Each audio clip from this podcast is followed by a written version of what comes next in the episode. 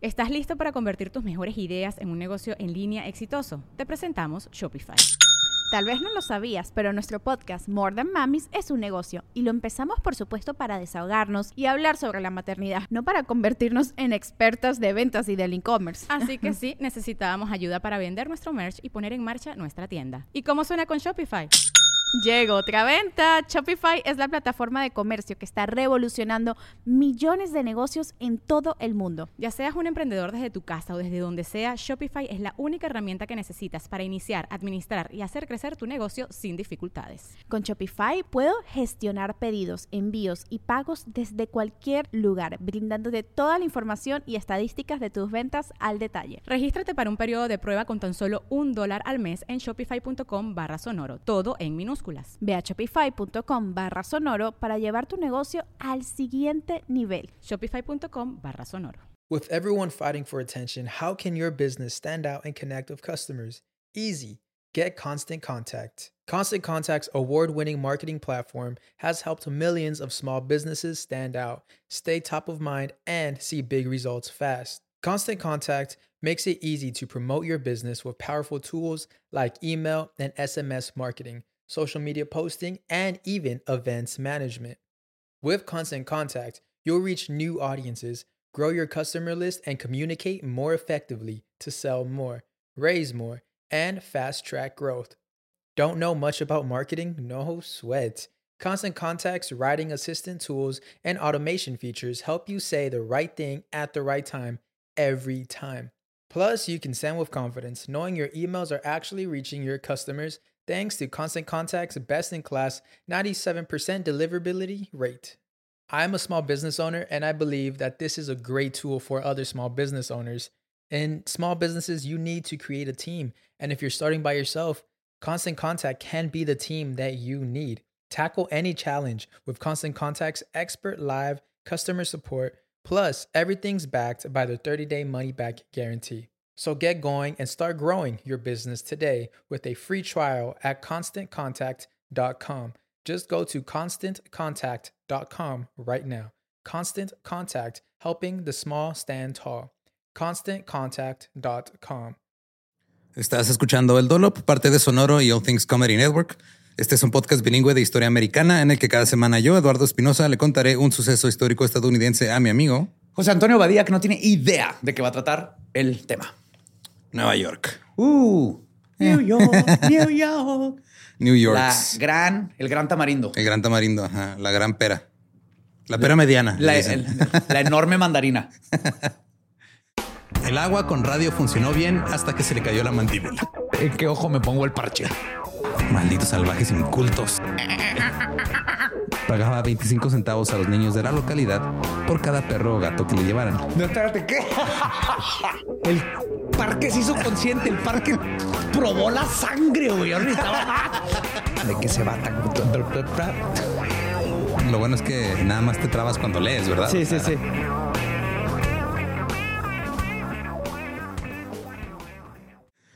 ...7 de noviembre de 1947... ...Bernard Hugo Goetz nació en Queens, Nueva York. Sus padres eran inmigrantes alemanes... ...y mientras crecía, Goetz vivió ahí en el- la parte del- de arriba del estado de Nueva York... ...con sus papás y sus tres hermanos mayores. Ahí su padre dirigía un negocio de encuadernación de libros... ...y una granja lechera. Nice. Estabas dos trabajos. Tengo que verse. Lechita para estudiar. Las cosas tomaron un rumbo desafortunado para Bernard cuando apenas tenía 12 años. Su padre fue acusado y condenado por abusar sexualmente de dos menores, Oh my God. 15 años. ajá. Su padre luego apeló el veredicto. ya tiene sentido porque cuadernitos, leche, todo lo que atrae. Ajá. ¿Qui- ¿Quién toma leche? ¿Los niños? ¿Quién usa Sí. cuadernitos? Los niños. Los niños, así es. Eh, su, eh, su padre fue condenado, pero apeló el veredicto y luego se declaró culpable de un cargo reducido de alteración del orden público. Ah, ¿Cómo funciona eso, güey? O sea, llegan y te dicen, oye, violaste a dos niños y lo dices, ah, pues, pues, pues- pues sí, pero no me puedes mejor decir que estaba nomás haciendo pipí en público. Sí, puedes ponerme que escandalicé al público por violar niños. Quita la parte de violar niños, pero sabemos que fue por eso. Pero dejémoslo nomás en. El público está escandalizado, público. sí, claro. Para proteger a Bernard y a su hermana Bernice del trauma, el padre los envió a un internado en Suiza. Ahí Bernard- Ay, güey, bueno. Sí. Ahí pasó sus años de escuela preparatoria. Yo creo que le mandaban cartas y les contestaba así, oye, pero descríbeme qué traen puesto tus compañeros. Cuando regresó, ingresó a la Universidad de Nueva York en 1975 y su familia se va mudado a Florida, donde a su padre ahora le estaba yendo muy bien desarrollando viviendas de precio medio, precio medio ya tipo fraccionamientos. Ok. Bernard se graduó en ingeniería eléctrica y nuclear y para evitar el servicio militar en Vietnam actuó como si tuviera una enfermedad mental. La neta no lo culpo. Ajá. Vietnam, lo que fuera, era bueno para no ir. Funcionó, no tuvo que ir a Vietnam, así que se unió a la empresa de su padre y luego contrajo matrimonio, pero fue un matrimonio breve e infeliz. Se divorciaron en 1975 después de más o menos un año. Así que Getz se regresó a la ciudad de Nueva York para iniciar su propio negocio. Se especializaba en calibrar equipos electrónicos sofisticados según estándares de fabricación precisos. Ok. Esa era la descripción de su trabajo. Digo, el güey era ingeniero nuclear, güey. Entonces, pues, Sí. Ya sabía leer. haciendo cosas que eran nanómetros y cosas así. Que si la cagas, vale madre toda la producción. ahora manejaba el negocio desde su propio departamento. Donde, o sea, era, un- era una neni de equipo sofisticado. Ajá. Ahí almacenaba los equipos adquiridos y le compraba a proveedores de toda la ciudad. Y para poder comprar el equipo, siempre andaba este, por la ciudad con chingos de efectivo, porque estamos hablando de los 70. Ok. No es como que fuera tan fácil Tarjeta hacer transferencias y y todo ese pedo. En el seten- 77, perdón, se mudó a un departamento de un cuarto en Greenwich Village, cerca de la calle 14. En ese momento, la calle 14 era un poco desordenada, principalmente debido a la alta criminalidad. Getz lanzó una cruzada unipersonal para limpiar las calles. Se la pasaba molestando a, los a las agencias de la ciudad para que hicieran algo con la basura, con los drogadictos y las personas sin hogar que andaban ahí por todos lados. En el 81, las tasas de criminalidad estaban alcanzando su punto máximo en Nueva York. Tenían una tasa de criminalidad reportada más del 70% más alta que el resto de los Estados Unidos. 70% nomás ese lugar. Sí, o sea, 70% más que los demás lugares. Entonces, si en una ciudad pasaba un asalto, ya pasaban siete. How the fuck. Ok. Ajá, era el Nueva York de los 70, el de las películas El viejitas. de antes de los 80, güey. Sí, güey. Que es donde ya explotó. Simón. En una encuesta de opinión entre residentes de la ciudad, eh, la más de la mitad dijo que el crimen era lo peor de vivir en la ciudad. Y el 25% dijo que ellos... Las ratas era lo menos peor. Es que también las ratas eran criminales. El 25% dijo que o ellos o un miembro de su familia habían sido víctimas de algún crimen en el metro. En aquel entonces, las estaciones del metro y sus trenes estaban cubiertos de grafitis. Eran habitados por asaltantes, drogadictos, mendigos y personas sin hogar. Es que sí era como las movies. O sea, Sí, que están güey. ahí las pandillas con el boombox y asaltando y plaqueado con Robocop. The ya sé que Warriors, es ajá. Detroit, pero The Warriors es un documental, güey. sí, sí, Eh, digo, no es como que haya cambiado mucho, la neta. Ahora está un poquito más limpio, pero sí, pero ya no está ahí abiertamente. de hecho me, me gaslighteó bien cabrón Nueva York cuando fui porque llegamos así a la estación del metro y bajamos y estamos en una estación este, bonita y llega un tren así nuevo, bien vergas y fue, ah, no mames, qué bonito está el metro aquí. Y ya en el de regreso, un pinche tren como de esta época, güey. Ya en la noche y ahí. Miado. Sí, horrible. Fue, de, ah, ok, no, ya entendí. Sí, sí pasa. En el metro se cometía una media de 15 mil delitos al año. Oh, oh. Y eso no incluía las faltas menores. La mayoría eran este, delitos graves. Sí, o sea, lo que se documentó es cuando ya te asaltaban o mataban. ¿No? Uno de cada cuatro pasajeros dejó de usar el metro entre el 65 y el 82. Y los incendios en las vías y las averías de trenes se volvieron muy comunes. Obviamente había un resentimiento social marcado hacia los depredadores que deambulaban por Nueva York buscando gente a quien intimidar o asaltar o incluso violar. Por lo regular eran descritos como jóvenes groseros y desagradables. Le daban codazos a la gente en el metro. Le hacían declaraciones viles a las mujeres. Y se vestían como beisbolistas Sí. con la cara pintada. Warriors, come out and play. Decían groserías en todas partes. No. Las gritaban para que las escuchara la gente y cometían crímenes. Con frecuencia los describían como jóvenes negros y este, que provocaban ira y terror silenciosos en aquellos que andaban por las calles caminando, tratando de no encontrarse con ellos, eh, o que estaban atrapados entre paradas y vagones de metro con tres o cuatro delincuentes esperando para llegar a atacar a alguien. Era Gotham City. Sí, güey, justo. Eh, eran odiados y a ellos no les importaba. De hecho, se regodeaban en el odio de la sociedad. Incluso sus propios barrios los odiaban porque violentaban y avergonzaban a sus vecinos negros. Porque era de, "Eh, güey, Nos están echando la nos culpa están echando la culpa a todos de, de lo que estás haciendo tú. Y... Que digo, no todos eran afrodescendientes. También había gente blanca haciendo esto, pero era... Claro que sean contra las minorías. En enero del 81, Getz se dirigía a casa con algunos equipos eléctricos cuando tres jóvenes negros lo atacaron en la estación de metro de Canal Street. Lo estrellaron contra una ventana de vidrio, se tuvo una herida en el pecho y se le desgarró el cartílago de la rodilla. Dos de los atacantes escaparon, un tercero fue detenido por la policía. En la comisaría, el chico capturado acusó a Goetz de haberlo agredido a él. Ajá. Se dijo, no, no, es que yo no le hice nada, él me, me hizo a mí.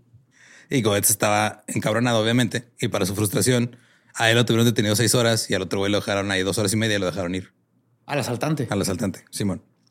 Más tarde ese mismo año, Getz solicitó un permiso para portar armas, citando el hecho de que habitualmente llevaba grandes sumas de dinero en efectivo.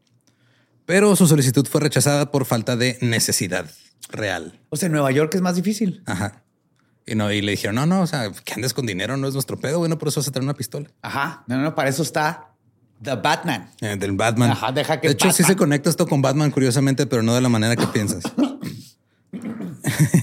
en un viaje posterior a la casa de su familia en Florida, compró un revólver. Fuck it. Ajá. Es Florida, güey. Un Smith Wesson calibre 38 niquelado. Ahora, el 22 de diciembre de 1984 fue descrito como un día extrañamente cálido. Bernard Goetz salió de su apartamento con un rompevientos azul. Se dirigió a la estación de metro de la calle 14. Estaba viendo los vagones del tren número 2. Buscaba uno que estuviera más vacío para no meterse en pedos. Ajá. Subió a bordo, tomó asiento frente a la puerta. Justo enfrente de él estaba sentado Troy Canty, de 19 años. A su derecha estaba Daryl Cavey, de 19 años también. James Ramsey, también de 19 años. Y frente a Goetz estaba sentado Barry Allen, de 18 años. No The Flash, otro güey. Ah, Ahí está. Si hubiera sido The Flash, no le hubiera pasado lo que Ok. le pasó. Cuatro jóvenes negros. Canty le preguntó a Goetz cómo estaba. Goetz le dijo, bien. Luego Canty y Allen se levantaron, se movieron hacia la izquierda de Goetz. Canty le dijo, ¿puedes darme cinco dólares? Qué chidos tenis. ¿Qué Allá son, son? allá son dólares, aquí es eh, cinco varos. Sí. Goetz se levantó lentamente, se desabrochó parcialmente la chamarra, le preguntó a Canty que qué había dicho y Canty le dijo, dame cinco dólares. Le dijo, puedes tenerlo todo, sacó el arma, asumió una postura de combate agarrando la pistola con ambas manos, porque pues obviamente es un ingeniero, güey, que nunca agarró una pinche pistola en su vida. La agarró así como Ajá. Todo temblando. asustado. Sí. Le disparó a Canty en el centro de su cuerpo, giró ligeramente a la derecha, le disparó a Allen, que no pudo correr porque no era de Flash. Eh, disparó de nuevo a Ramster, le dio en el brazo y en el pecho le dio la bala como de, de lado. Y por cuarta vez le disparó dándole a Cavey. Se le dio a todos. Le dio a todos, a los cuatro. Cuatro tiros, le dio a los cuatro. En el vagón del tren iba Víctor Flores, de 47 años, que describió la escena. Cito, los chicos se asustaron, retrocedieron e intentaron escapar. No había motivo para dispararles, pero cayeron uno tras otro, bang, bang, bang. Hasta efectos de sonido lo metió y todo. Su propia versión. Dijo que después de haberles disparado, se acercó a Cavey, que estaba tirado en el asiento, tal vez haciéndose el muerto, y que le dijo, parece que estás bien todavía, aquí hay otro, y le disparó otra vez. Oh, shit. Flores dice que eso no pasó. que no dijo ni una sola palabra y que no le volvió a disparar a Cavey. De cualquier manera, una bala cortó la médula espinal de Cavey y lo paralizó de la cintura para abajo, le causó daño cerebral irreparable. Y todas las víctimas sobrevivieron al tiroteo, pero Cavey fue el que resultó más dañado. Ajá. Al otro lado del vagón había dos mujeres atrincheradas. Getz se acercó y les preguntó si estaban bien. El conductor entró en el vagón. Bernard le dijo que los hombres habían intentado asaltarlo. ¿Y quién está manejando? No, Oh, tú le disparaste a alguien. Espérate. Primero arreglamos esto, luego ya me voy a manejar. güey. Estamos en vías, no pasa nada. No pasa nada. No se, no se va a salir. Le preguntó el conductor a Getz si era policía. Getz dijo que no. Tuvieron una breve discusión. El conductor le dijo, dame tu revólver. Getz dijo que no. El tren se detuvo antes de llegar a la siguiente estación Ajá. y Getz se bajó y corrió por las vías y luego llegó hasta las escaleras y se fue a la calle. O sea, literal huyó por las Dejó. vías así como... Ajá. Después del tiroteo se fue a su casa, se cambió de ropa, preparó una maleta, rentó un auto y se dirigió a Vermont. Mientras estaba en un hotel, eh, un motel en Bennington, Vermont, desarmó su revólver, salió, fue aventando las piezas en el bosque, quemó su rompevientos azul y lo también lo por ahí por el bosque. Que cuando re- que- quemas un rompevientos de esa época, nomás se hace como una bola de plástico, ¿no? sí, me llegó a pasar. Ajá, o de sea, que- no quemé un rompe, se me quemó una manga en una fogata y se hace como un plástico. sí. Sí, me pasó también este con uno de los de los calefactores estos de los de, de los de antes, de los de, de que sí eran de gas, de radiantes, pero de los que eran como, Como como triangulitos así, ajá. Con uno de esos también se quemó, pero la parte como de abajo del, del elástico. También me pasó con cigarros. Mm. Te caía una, un cherry, se te hacía un hoyote y todo lo de alrededor era pues, plástico quemado. Sí, se- cuando le caías el- se le hace el hoyo y se veía así como cuando te pica una de las arañas estas que te da este Es necrosis. una, una violinista. Simón. Durante la semana siguiente, el misterioso justiciero del metro de Nueva York se convirtió en una sensación nacional. Joker. Justo. ¿Ah? Sí, va. Sí, güey. Suena bien, cabrón. La policía recibió cientos de llamadas elogiando al pistolero. Se difundieron rumores de que Getz había sido amenazado con unos desarmadores afilados antes del tiroteo. Este rumor fue publicado como cierto en algunos periódicos, incluido el New York Times. Las entrevistas con personas en la calle revelaron que tanto blancos como negros apoyaban con entusiasmo al pistolero. Creo que todo el mundo estaba harto. Sí.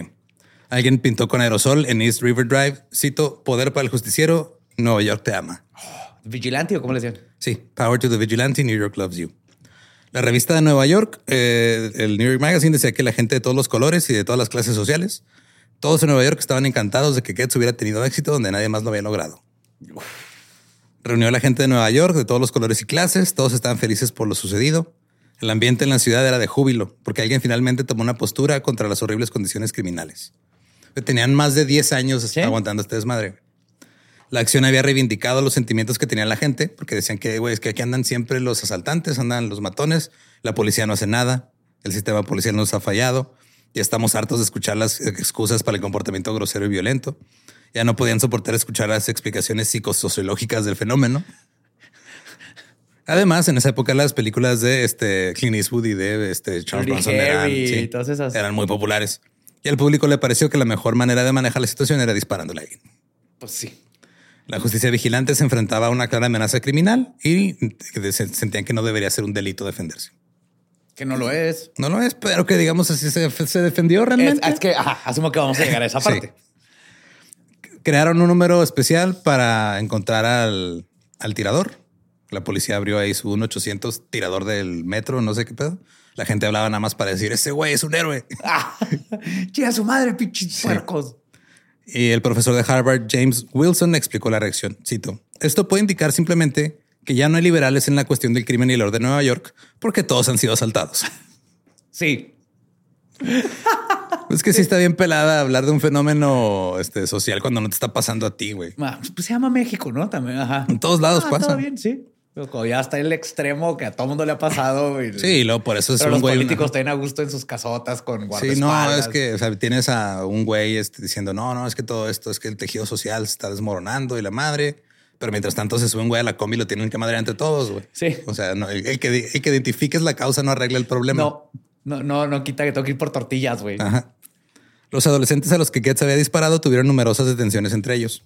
La policía recuperó tres desarmadores de las chamarras de dos de las víctimas, pero no estaban afilados, güey. Eran desarmadores. Eran desarmadores que usaban para robarse las monedas de maquinitas de videojuegos. Ok. Ese era su, su trabajo. Su thing. Ajá. Ajá. Su hobby. Ese ajá, era su oficio. El hermano de Canty lo entrevistaron. Cuando lo entrevistaron, el güey estaba así freebasing, así fumando crack, güey. ¿En vivo? Ajá, o sea, este, cuando era un, un reportaje para el periódico. Ajá. Entonces llega el reportero y este güey está pinche fumando No, este, pues crack. mira, déjame te digo, mira, el tejido socioeconómico y social se está desmoronando, güey. Necesitamos la que Sí. la policía y la sociedad. Y dijo, no, de seguro mi hermano andaba bien, este, bien drogado el momento del tiroteo. Oh my God. Ahora que ya llevaba varios días conduciendo por Nueva Inglaterra, se metía a moteles con distintos nombres, pagaba en efectivo, se iba. El patullo completamente. Sí, güey. El 26 de diciembre, cuatro días después de, eh, del tiroteo, una persona llamó anónimamente a la línea directa, le dijo a la policía de Nueva York que había visto a alguien que coincidía con la descripción del pistolero, que era este Getz, que traía un arma y que se veía que había sido agredido anteriormente. El 29 de diciembre, una semana después del tiroteo, Getz llamó a su vecina Myra Friedman y le pidió ayuda. Así que le marcó a su vecina Ajá. fue de, eh, Myra, ¿a quién habla? Bernie, tu vecino. ¿Puedes rentar un carro y venir por mí? What? Getz no habló con nadie más que con ella, güey. ¿Y si le hizo paro? Ella le, o sea, le explicó lo que había hecho y cómo se sentía al respecto. Myra dice que hablaron cuatro veces en tres días. Entonces Myra comenzó a grabar las, las conversaciones. Ok. Porque, o sea, cuando dice que cuando le llamó la primera vez, que como que le hizo clic, como que ella dijo, ah, pues están describiendo un güey que se parece a mi vecino. Luego le marca a su vecino, oye, necesito que rentes un carro y vengas por mí a Eric, no sé dónde. Y dijo, ah, cabrón, este güey lo hizo. Y aparte me dijo que si no tenía un traje rojo con negro, se cambiar el nombre a Harley. Y ahí es donde dije, ah, ah, ah, ah ya sé para dónde va esto. Y en una de las conversaciones que grabó, esto es lo que dijo Getz. Cito, Myra, en una situación como esta, tu mente pues está en una situación de combate. Tu mente está funcionando, tú no estás pensando de manera normal. Tu memoria ni siquiera funciona normalmente. Estás tan emocionado que tu visión realmente cambia. Tu campo de visión cambia, tu capacidad cambia. Lo que eres capaz de hacer cambia, estás bajo adrenalina. Es una droga que se llama adrenalina, respondes muy rápido y piensas muy rápido, eso es todo. Piensas, piensas, analizas y actúas y en cada situación solo tienes que pensar más rápido que tu posición. Eso es todo. Sabes que la velocidad es muy importante, como cuando acorralas a una rata y estás a punto de masacrarla. La forma en la que respondí fue viciosa y salvaje como una rata. Estoy casi seguro que esos tipos son salvajes. Sé en mi corazón que soy un asesino. Simplemente estallé. Cálmate, Robocop. ¿Cuál día, a la guerra fue? No, pero ese güey estaba así de, o sea, yo ya sabía que iba a matar a alguien nomás ese día, pues ya. Ya ahí me, dieron el pretexto, sí, sí. Acorralado y reaccioné como. Getz regresó a la ciudad de Nueva York el 30 de diciembre, entregó el auto rentado, recogió algo de ropa y documentos de su departamento, rentó otro auto, se fue otra vez a Nueva Inglaterra. Y al día siguiente, en la víspera de Año Nuevo, entró al cuartel general de la policía de Concord en New Hampshire, vestido con una chamarra de cuero bombardier y le dijo al oficial de servicio, cito, soy la persona que busca en Nueva York. I'm the Batman.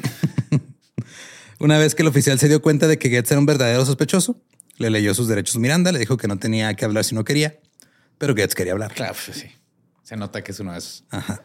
Había estado eh, viendo la prensa durante días, así que durante las siguientes cuatro horas, las siguientes cuatro horas empezó a hablar. Nada más grabaron dos de las cuatro horas de lo que estuvo hablando. Dijo que no creía haber hecho nada malo, pero también dijo que actuó como un salvaje de sangre fría. Dijo, o sea, no hice nada malo, pero sí me mamé cuando lo ah, hice. pasó la mano poquito. Sí, sí, o sea, igual. Los quería asustar y le disparé sangre fría, frente, de espaldas, mientras Sí, pero no hice nada malo. O sea, yo nomás les disparé y de frente. Whoopsie. No se murieron. No, no. Getz afirmó que ninguno de los jóvenes estaba armado. Y cuando se le preguntó cuáles eran sus intenciones cuando sacó su arma, Getz respondió, cito, mi intención era asesinarlos, cazarlos, lastimarlos, hacerlos sufrir lo más posible. Si tuviera más balas, los habría disparado a todos una y otra vez. Mi problema es que me quedé sin balas. Creo que no estás abogado ahí. Luego añadió, después iba a arrancarle un ojo a uno de los tipos con mis llaves, pero me detuve cuando vi el terror en sus ojos. ¿What? Sí. ¿What?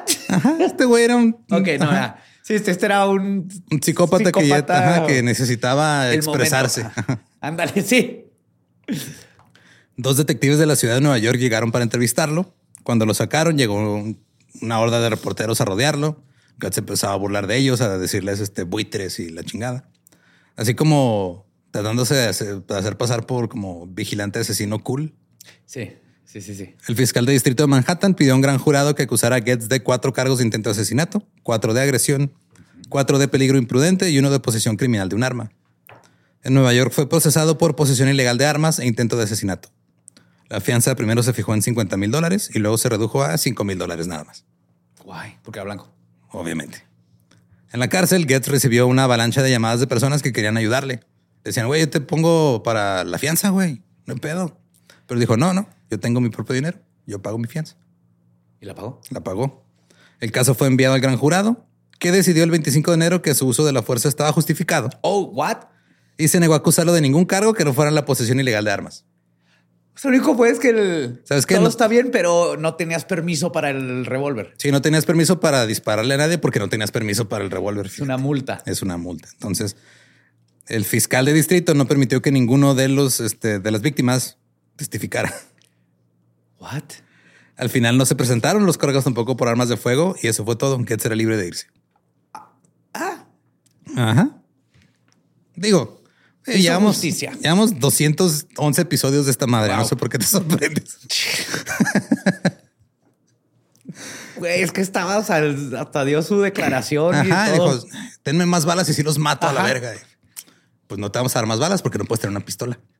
Pero si aplicas.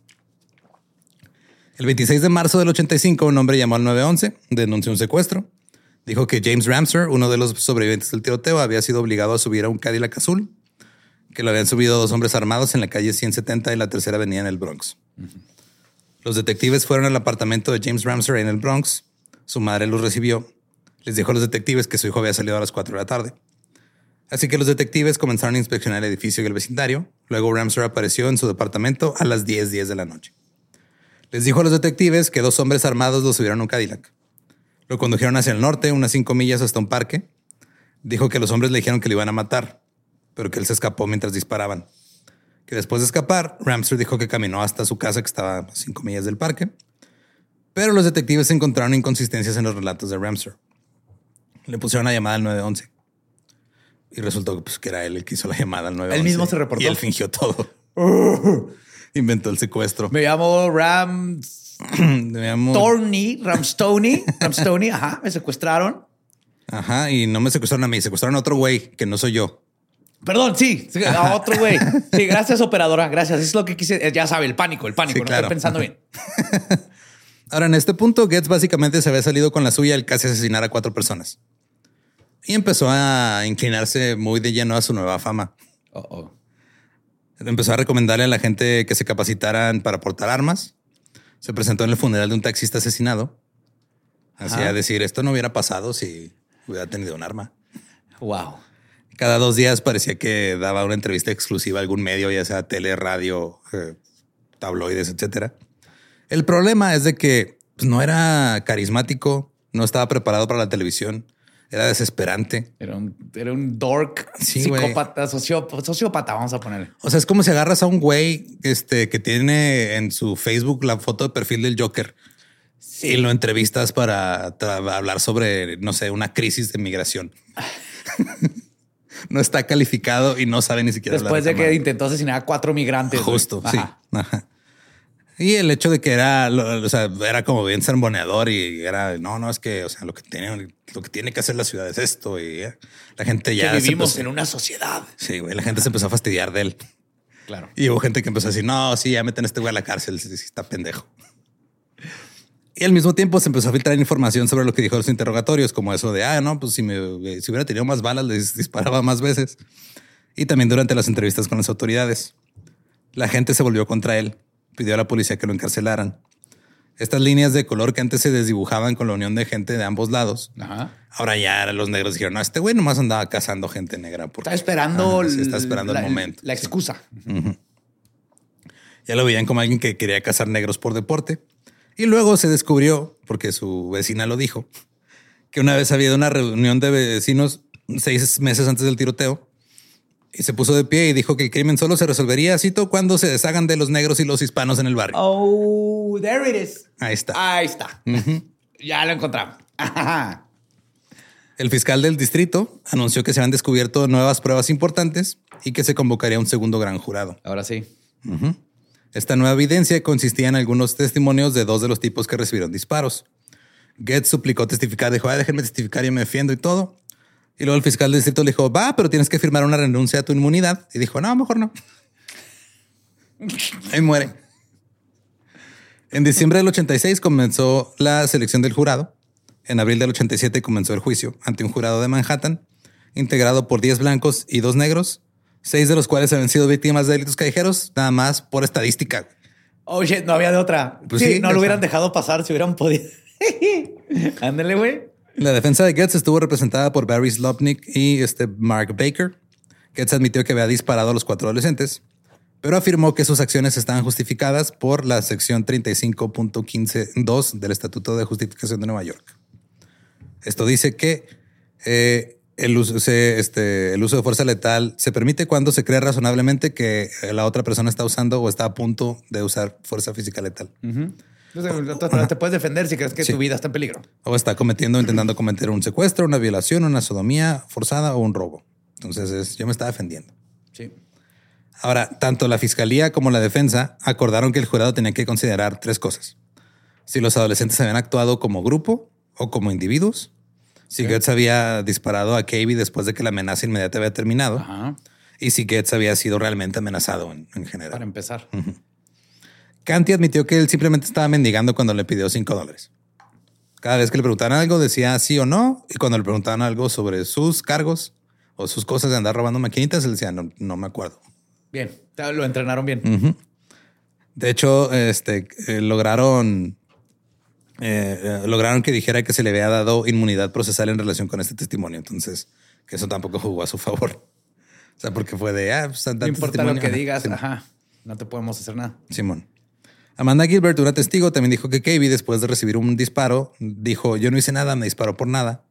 Pero su testimonio, su testimonio fue descartado como rumor. El agente de policía Peter Smith admitió que después de llegar al lugar, Canty le había dicho que el grupo planeaba robar a Getz.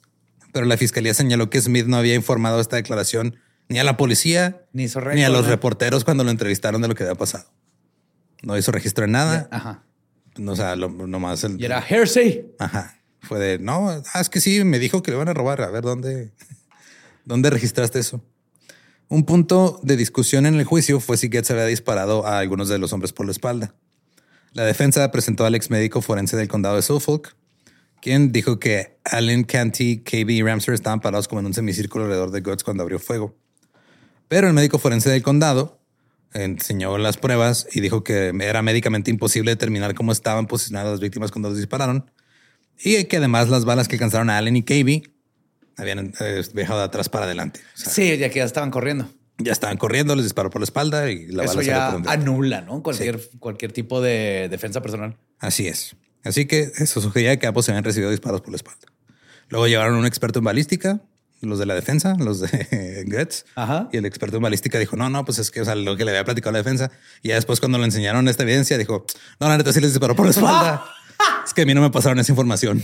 Yo no sabía. Lo que haber hecho en este caso es tirarse rodillas y disparar al aire haciendo, no. Esa es mi opinión como un profesional de balística.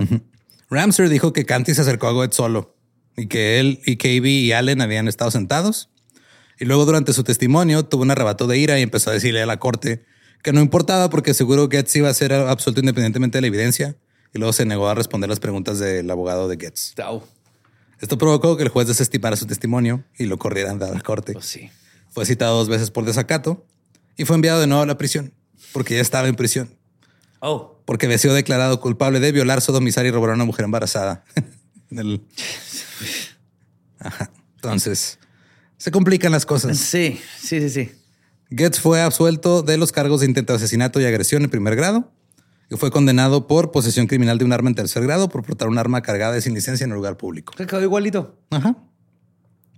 Fue sentenciado a seis meses de cárcel, un año de tratamiento psiquiátrico, cinco años de libertad condicional, 200 horas de servicio comunitario y una multa de 5 mil dólares. Baratísimo. Luego Getz apeló la sentencia. Argumentó que las leyes de armas del Estado requerían como mínimo una sentencia de un año y nada más. Ajá. En lugar de tener cinco años de libertad condicional, no es. Me aviento un año ya. Me aviento un año ya. El Tribunal de Apelaciones dijo: ¿Sabes que tienes razón? Entonces la sentencia fue reducida a un año de prisión y una multa de 5 mil dólares. Wow. Getz finalmente cumplió ocho meses de condena y recibió eh, este crédito por buena conducta. Sí. Esto que tienes que decir te conviene y no tienes que hacer 200 años de servicio, horas de servicio social. Ni tienes, güey, o sea, lo, aquí el pedo es de este güey sí necesitaba ayuda psiquiátrica. Sí. Y fue lo primero que le quitaron. Fue, nah, Está tan loco, nomás trae un arma. Hasta se portó bien y no hizo ni el año de lo bien que se porta. Toda esta saga fue resumida muy bien por una mujer en la calle de Harlem que fue entrevistada por un periodista. Cito: Toda esta habladuría es una cosa. Lo que realmente pasó es otro asunto completamente diferente. Todo se reduce a esto.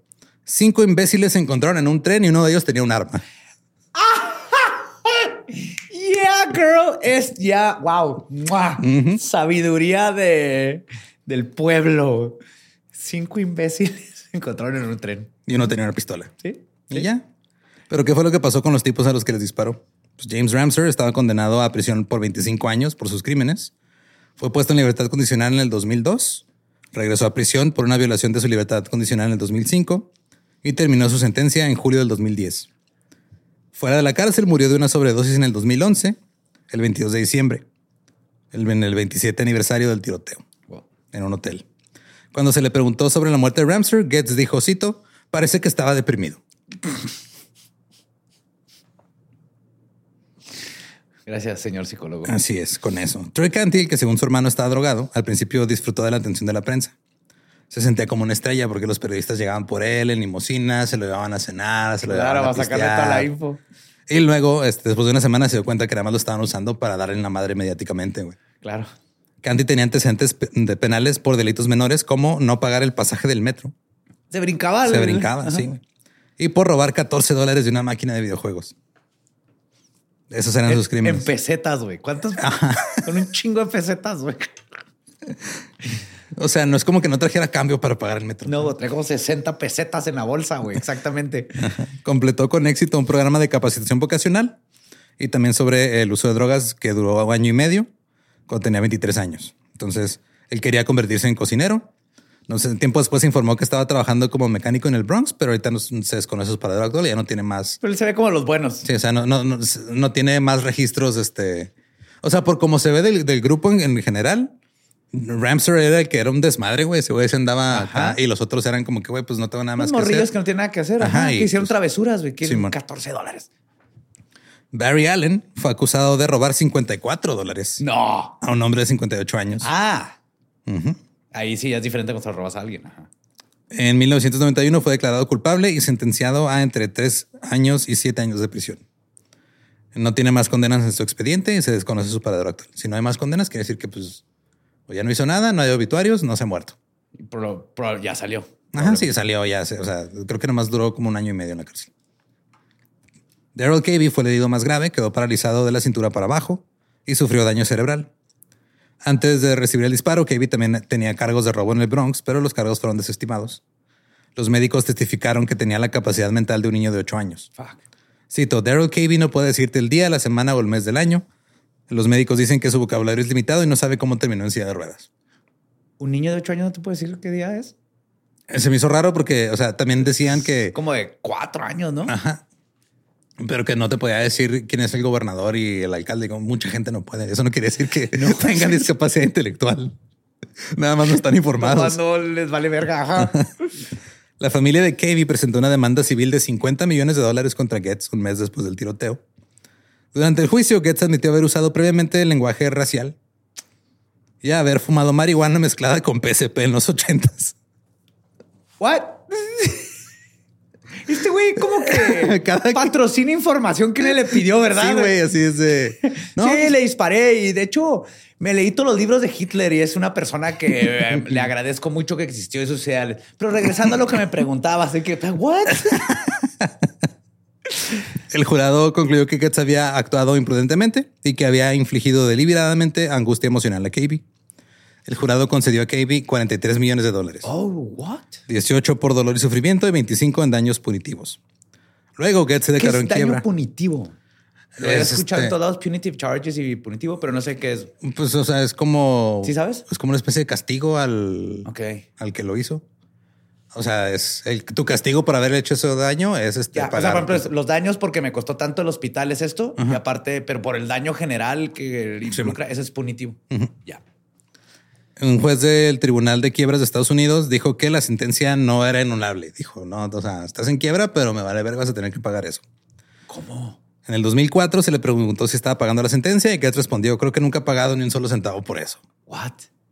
Kevin permanece paralizado, vive con su Y familia en además no he pagado York. ni madre. Además, eh, la tierra neta es plana, güey. Hay una pared de la Antártida que no nos deja salir de ahí. Y el sol es como un foco, Sí, como que prende y apaga. Y hay una, hay una- este, bases de los alemanes en la luna. Sí, eso lo de la tortuga que la está cargando es una mamada. O sea, nomás está flotando. Con este vato, güey. ¿Estás listo? En el 2001, Getz se postuló para alcalde de la ciudad de Nueva York. Of course. Dije, es un chiste muy barato decir algo de alcalde o presidente. No, no tenía que ser un chiste. Lo motivó el deseo de perpetuar la administración de Giuliani. El plan de Getz era ser elegido y luego contratar al teniente de alcalde Giuliani, así de, güey, tráete. O sea, yo gano y tú, vicealcalde Giuliani, ven y haz todo lo que estaban haciendo. Nada me más era como para regresarle su puesto. Quería que los establecimientos alimentarios financiados con fondos públicos, o sea, todos los, este, Sub kitchen, sí, todo eso de. sí, que de comida gratis, que tenían un menú estándar que también incluyeran un menú vegetariano. Esa era su propuesta. Sí. Eso es lo que le preocupa. Pero también le preocupaba que este, los alimentos gratuitos no fueran tan buenos, porque si eran muy buenos, la gente ya iba a dejar de comprar comida Are you... iba a querer comer gratis. güey. Ajá. Cito. Lo que yo propongo es un sándwich mediocre. Algo con nutrición básica. La razón por la que defiende un sándwich mediocre es que sería injusto competir con las empresas de alimentos que existen para ofrecer comida del mismo nivel sabroso que las delicatessen y los restaurantes. Vamos a comprar esa salchicha mexicana y le vamos a poner mayonesa nomás a una esquina del pan. nomás una esquina. Y la mostaza va a ser nomás el pedo que sale de Con mostaza. todo y el agüita de acabó. mostaza, Con todo sí. y el agüita. Sí. Esos son los sándwiches. Los van a alimentar, pero no van a estar sabrosos. Esa era Sí. su plataforma. No, pero 300 gramos de la salchicha más vieja que tengan. Sí, perdió las elecciones. Ese año creo que fue cuando ganó Michael Bloomberg. En el 2004, Nancy Grace entrevistó a Goetz. Ahí él afirmó que sus acciones eran buenas para la ciudad de Nueva York porque obligaron a la ciudad a abordar el tema del crimen, lo cual es verdad. Después del pedo de Bernard Goetz, comenzaron a cambiar las leyes y comenzaron a cambiar también las leyes sobre la justicia vigilante. Que sí, pues sí. Luego se postuló para defensor público en el 2005 en una plataforma pro vegetariana contra la circuncisión. ¿Cuál es su...? Dame tiempo, güey, espera. Ahora, el defensor público lo que hace es, es el que está como lidiando con los pedos que tiene la gente. Es que, a ver, no vas a agarrar un pepino y le quitas nomás la puntita de la cáscara y la metes a tu refri, ¿verdad? No, no haces eso. Tampoco hay que hacerle eso a los pitos. Es que sí, güey. Su, o sea, el defensor público lo que hace es, es como el intermediario entre la gente y las agencias gubernamentales. Ok. Cito, creo que el mayor problema es comer carne, por eso, eh, pero eso parece no importarle a la gente. Creo que comer carne es primitivo y bárbaro, al igual que la circuncisión. Estoy de acuerdo con una de esas frases. Total, o sea, al 100%. Si a eso le sumamos la televisión superficial, las nuevas drogas químicas y un liderazgo nacional en el que no se puede confiar, tenemos a mucha gente confundida y perdida. All right. Perdió las elecciones. Ese mismo año, Getz apareció en una película de terror de bajo presupuesto llamada Silver Knight, en la que interpretaba a un nutricionista de vampiros. Que los quería hacer vegetarianos. No sé. Coman salsa de tomate. La sangre es primitiva. En noviembre del 2013 fue arrestado por intentar vender marihuana por un valor de 30 dólares a una policía encubierta. Ah, qué pendejo. Getz dijo que él, él- él le ofreció marihuana tres veces. ¿What? Sí, o sea, le dijo, "Ah, ¿quieres marihuana? Y era, no, no, no. es no, que-". soy una policía encubierta, pero, pero ¿quieres marihuana? Y que ella se, ella se negó a aceptarla gratis. Le dijo, no, no, déjame te pago por ella. Ese es su, su pretexto. Sí, no, pero es que eso fue lo que pasó, güey. O sea, ese güey estaba fumando mota y llegó la policía encubierta. Le dijo, ah, ¿quieres? Dijo, no, no, no, no. Ah, la policía quería huevo que le vendieran para poderlo arrestar. Exacto, la policía huevo quería quebrar la transacción. Luego se molestó porque los periódicos informaron que le ofreció mota a la policía porque se la quería ligar. Y le dijo el New York Post, no, ella es estéticamente promedio. Mientras se acomodaba su fedora. Wow, es que... ah, oh, es que esos vatos que medio tienen razón a veces, A veces. pero el resto de él es un asco. Ajá. Rechazó un acuerdo de culpabilidad y dijo que quería un juicio conjurado. El caso fue desestimado por falta de un juicio rápido. Pues sí. Aún así, tomó las escaleras del tribunal, ¿no? saliendo de ahí un día para hablar con los medios. Ahí dijo que quería que hubiera legalización de la marihuana. Es- ¿Ves? Que- Pero, a ver, espérame. Pero que detengan los chemtrails porque están aventando parásitos. Quería legalización de la marihuana, que hubiera segundas elecciones instantáneas, o sea, los de cuando... la- O sea, los runoff elections, que es cuando hay varios candidatos y luego nomás dos quedan como que arriba y luego se hace y lo una- haces en las otras. ajá. que quería, creía en el vegetarianismo, en los caballos de carruaje. Quería que regresaran los caballos de carruaje. Sí, para andar ahí en el centro de Nueva caca. York. Ajá. Ajá. Habló sobre la vigilancia policial en Nueva York. Luego, en medio de una conversación con un reportero del New York Post, Getz dijo, tengo que alimentar las ardillas y salió corriendo. ¿Por qué no me dejas odiar a esta persona, güey? ¿Por qué no me dejas odiarlo, güey? ¿Por qué tuviste que meter el dato en las ardillas? Pues que al parecer había estado disfrutando de la compañía de ardillas salvajes desde el 2004, a las que según él habitualmente rescataba de la muerte segura en Union Square Park. Y tú sabes que tenía nombres para todas ellas, güey. Tú sabes que les tiene nombre a todas. Un informe en el 2014 escribió, cito, Bernie Getz es un hombre alto y delgado con cabello gris y ralo. Lleva consigo una gran bolsa de cacahuates mientras camina por el amplio complejo de viviendas Peter Cooper Village en Manhattan. Chasquea la lengua antes de arrojar un puñado de cacahuates que repiquetean en el suelo frío alrededor de los árboles gruesos. Albert, Chaspy, Pinky, Bobby, come here. Él está aquí para alimentar a las ardillas. Güey, nomás no le den una pistola y esta persona no es como peligro para la sociedad. güey. Su pasión por estos animales lo lleva a menudo a Peter Cooper Village. Pero últimamente ha tenido menos tiempo para visitar a sus pequeños amigos peludos. Porque ¿a quién está cuidando? Ha estado demasiado ocupado cuidando a la familia de ardillas que nacieron recientemente en su casa.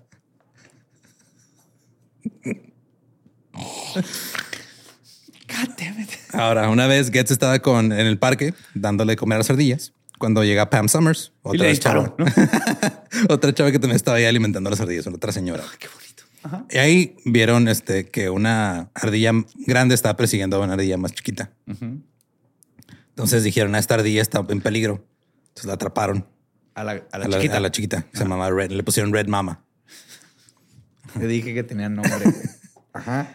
Y este, la llevaron en un transportador para mascotas al veterinario, donde descubrieron que está embarazada y iba a tener cuatro ardillitas. La llevó a su casa para cuidarla y eventualmente cuidar a las ardillas bebés. Pam Summers fotografió todo esto para su blog La Ardilla de Nueva York, en el que narraba la relación de ella y Getz con las ardillas. ¿Ves lo bonito que es la humanidad? Cuando no tienes que, o sea, cuando tienes de qué comer y así, hay blogs. Hay blogs de ardillas. bailes, hay gente que cuida animalitos, güey. Ahora, Getz sigue siendo una figura controvertida en la ciudad de Nueva York, pero ahora entre los rehabilitadores de vida silvestre. No es cierto. Porque resulta que los rehabilitadores de vida silvestre tienen que tener una autorización y una licencia para este güey les pone trajecitos de nazis a las ardillas y lo las suelta, las libera, güey. Algo así. Y no tiene permiso para vestir ardillas. Es que tienen que pasar una prueba antes de obtener su certificación para poder acoger animales salvajes y cuidarlos en sus casas. Ajá. Todo esto lo supervisa el Departamento de Conservación Ambiental. Fuck you, güey. Ya está cuidando. No necesitas más que experiencia y amor. Según la ley del Estado de Nueva York, es ilegal albergar a un animal salvaje sin ser un rehabilitador de vida silvestre autorizado. Ajá. Obviamente que no tiene Claro. licencia. No. Tampoco está de acuerdo de con muchas de las reglas no Nunca escritas. tenía licencia. No, güey, no, no tiene licencia. Tampoco está de acuerdo con las reglas no escritas que siguen los rehabilitadores de cómo cuidan a las ardillas. Las ardillas que tenía estaban en una eh, en, en un recipiente plástico rectangular arriba de una almohadilla térmica para que no tuvieran frío. Él decía que las, eh, la deshidratación era la principal causa de muerte entre gatitos y crías de ardillas. Así que elaboraba su propia fórmula casera a base de leche en lugar de la fórmula recomendada por los rehabilitadores y los veterinarios. Viene de toda una familia tradicionalmente lechera. güey. Eso sí. En- Confío en él. También alimenta a las a- a ardillas adultas con cacahuates, que muchos rehabilitadores creen que les causa enfermedades metabólicas óseas. Él defiende sus métodos diciendo, cito, si es malo para ellos, ¿por qué se lo comen? Sí. Sí. Pero la gente le da pan a los patos y les da diarrea, güey. O sea, Sí. se lo comen porque no tienen otra opción. Pero ¿qué más? Pues comen nueces y cacahuates, las ardillas, ¿no? Pues ¿qué comen? Se supone que los- Bellotas. Sí, pero el cacahuate es diferente. No sé por qué, pero También les voy a hacer caso. no sé. Ahora, Getz alimenta a las ardillas bebés con leche de fresa Chícharos, orgánica. chícharos congelados es lo que le das a los patos. Chícharos congelados. Chícharos ok. congelados. ¿Les gustan? ¿Les hace bien? Llévate una bolsa de chícharos congelados para los patos.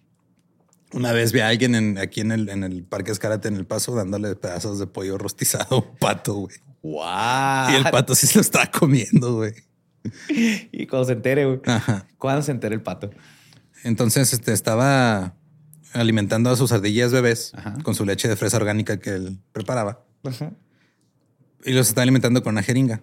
Entonces les daba con una jeringuita y luego cada ciertos segundos les quitaba la jeringa, les cerraba eh, el hocico y luego ponía su boca encima del hocico y chupaba la leche para que no se les fueran los pulmones.